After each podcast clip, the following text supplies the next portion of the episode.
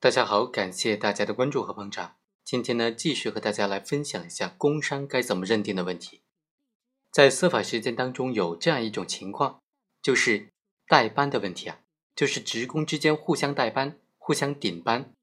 那像这种代班顶班的职工，在顶班期间发生了这种非常严重的伤害，那这种情况能不能认定为是工伤呢？尤其是当这种代班顶班行为本身是单位所禁止的话，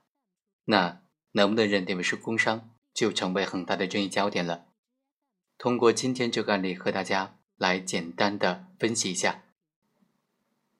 本案的主角卢某和他的妻子都是一个食品厂的职工，分别在打桨的岗位以及包装切割的岗位。卢某在顶替他的妻子进行切割作业的过程当中，右手就非常不慎的被切掉了。于是呢，卢某就向当地的人社局申请工伤认定。后来，这个人社局就做出了工伤认定决定通知书，认为说根据广东省工伤保险条例的规定，认定为卢某受到的伤害确实是工伤。同时告诉当事人有申请行政复议或者是提起行政诉讼的权利。那么这个直品厂就不服了，他明明是违反了单位的规章制度，私自的顶班，在顶班期间发生了这种伤害，怎么可以说是工伤呢？于是这个直品厂就提起了行政诉讼，请求撤销工伤认定的决定通知书。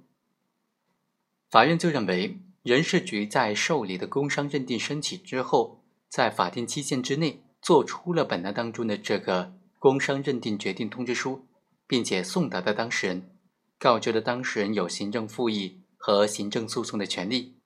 那么在执法的主体上就是适格的，程序是合法的。那制品厂认为，因为卢某没有经过同意私自的顶班从事切割作业，而他本身呢，因为顶班比较少，又不是这个切割岗位的员工。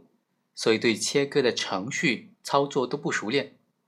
那么他在操作的过程当中就不慎的发生了受伤的情况，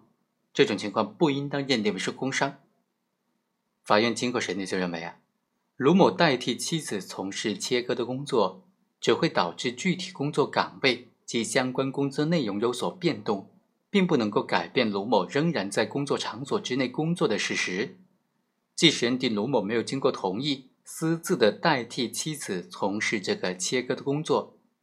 卢某仅仅是违反了相关的企业管理制度，而违反企业的内部管理制度规章呢，并不属于工伤保险条例所规定的工伤认定的法定排除情形，所以不能够因此影响到对卢某工伤的认定。另外啊，卢某代替他的妻子从事切割工作，制品厂也没有能够提供足够的证据来证明。他们已经采取了及时有效的措施来制止这种代替的行为，所以啊，就应当视为卢某在他妻子的切割岗位上从事这个切割工作，这种行为得到了制品厂的默许，所以制品厂的请求呢不予支持。